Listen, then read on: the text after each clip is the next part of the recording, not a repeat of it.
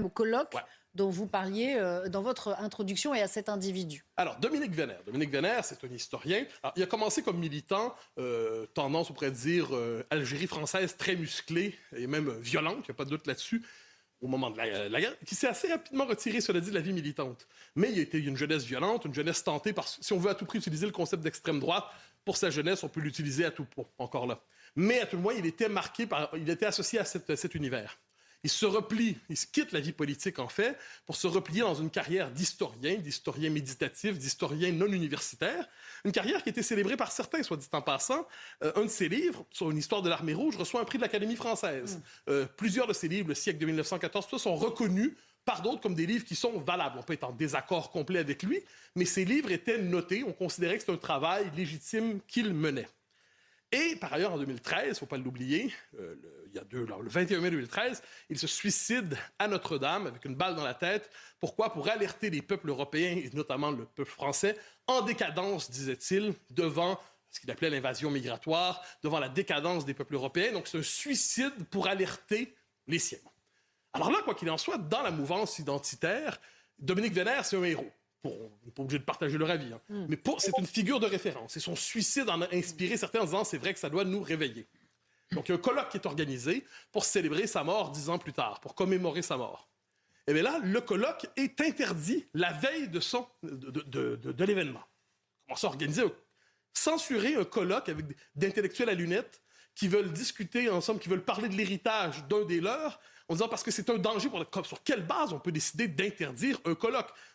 Ils ont voulu interdire un colloque d'Action française, une manifestation pour Jeanne d'Arc. Là, interdire un colloque, c'est quand même assez audacieux. Alors, trois raisons sont avancées par les autorités policières pour cela. Premier, le personnage vénère en lui-même. On rappelle dans la note qui était consacrée pour justifier euh, l'interdiction du colloque, on dit c'est extrême droite, identitaire, dangereux, parfait. Donc, il ne mérite pas en tant que tel la moindre commémoration publique. On penser ce qu'on veut. Deuxièmement, l'Institut Iliade, qui organise ça, a une hostilité déclarée au grand remplacement qu'ils appellent le grand emplacement. Et en tant que tel, c'est un, risque élevé de propos dangereux dans l'espace public. Et là, le troisième élément le plus intéressant arrive. On risquait d'y tenir des propos contraires à la loi Pleven, sur des propos haineux. Alors que dit-elle Donc là, et là, on ne dit pas, c'est intéressant, on ne dit pas, ce sont, on a tenu des propos haineux lors de ce colloque. On dit, il pourrait y avoir des propos haineux dans le cadre de ce colloque. Hein? Je cite euh, le, machin gouvernemental. Considérant à cet égard que certains intervenants à cet hommage sont connus pour tenir de tels propos, que dès lors il existe des risques sérieux pour que, à l'occasion de cet hommage, des propos incitant à la haine et à la discrimination envers un groupe de personnes en raison de leur origine soient tenus, eh bien, dès lors, on interdit, on interdit le colloque. Alors moi, il y a deux choses qui me frappent là-dedans. Premièrement, parmi tous les invités, aucun, à, ce que je, à moins que je me trompe, mais aucun n'a jamais été condamné au titre de la loi Pleven. Donc, ils ne sont même pas condamnés pour avoir déjà dérapé sur ce registre-là. Et deuxièmement, eh bien, condamner quelqu'un, non pas pour ce qu'il a fait, mais pour ce qu'on croit qu'il va faire, pour ce qu'on redoute. En fait, on, lui prête à l'avance un crime qu'il pourrait commettre. Pour moi, ça relève d'une rationalité qui nous échappe, qui échappe même à la logique de l'État de droit. Il y a là euh, quelque chose de l'ordre du scénario de Minority Report. Ah ben oui, ce film américain, on a les mêmes références à la matière. Donc on s'en souvient avec Tom Cruise. Ce film donc, où les policiers ont pour responsabilité euh, d'arrêter les gens avant qu'ils ne commettent leur crime avant qu'ils ne commettent leur crime. C'est quand même pas mal. Donc, je redoute que vous teniez de tels propos, donc je vous interdirai de parler de peur que vous parliez ainsi.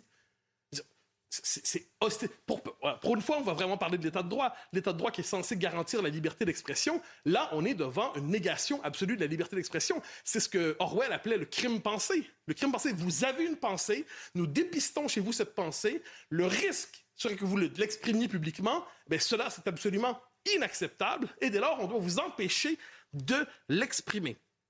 Question. Si jamais il y avait un colloque demain en l'honneur de Karl Marx, autrement dit un cours de sociologie universitaire en France, eh bien, faudrait-il l'interdire? On a quand même beaucoup tué au nom de Karl Marx en passant. il y a beaucoup de propos haineux qui ont été tenus au nom de Karl Marx. Est-ce qu'on doit interdire désormais les colloques, les événements culturels, les conférences, en fonction de cette peur que s'y tiennent des propos qui pourraient contrevenir à des lois? Encore une fois, on ne laisse même pas aux gens la possibilité de transgresser les lois on leur dit à l'avance, on va vous l'interdire. Je trouve ça complètement lunaire. C'est une dérive liberticide sans le moindre doute. Et je dis tout ça, on n'a pas besoin d'avoir le début d'un quart de huitième de sympathie pour Dominique Vénère, pour la nouvelle droite, pour tout ce que ça représente. pas le début, pour s'indigner du fait qu'on décide d'interdire un colloque consacré à un historien, un militant, sans que rien n'ait été dit. C'est assez fascinant. Alors, deux dernières réflexions toutes simples. Euh, nous vivons de ce point de vue. Y a-t-il une menace d'ultra-droite qui menace la France aujourd'hui? C'est un, pour moi, de ce point de vue, on est devant une opération de diversion médiatique à grande échelle et qui, finalement, à laquelle plusieurs décident, ils s'en montrent complices en quelque sorte. C'est assez étonnant. Donc, on vit dans un monde déréalisé, fantasmé, halluciné. Peut-être aussi c'est le plus facile d'interdire un colloque d'intellectuels que de combattre les Black Blocs, de maîtriser l'immigration ou de reconquérir les territoires occupés par l'islamisme. Peut-être qu'on a davantage l'occasion de montrer qu'on a des gros bras quand on interdit un colloque que lorsqu'on s'en prend, on décide vraiment de remettre de l'ordre dans la vie publique. Merci beaucoup, Mathieu.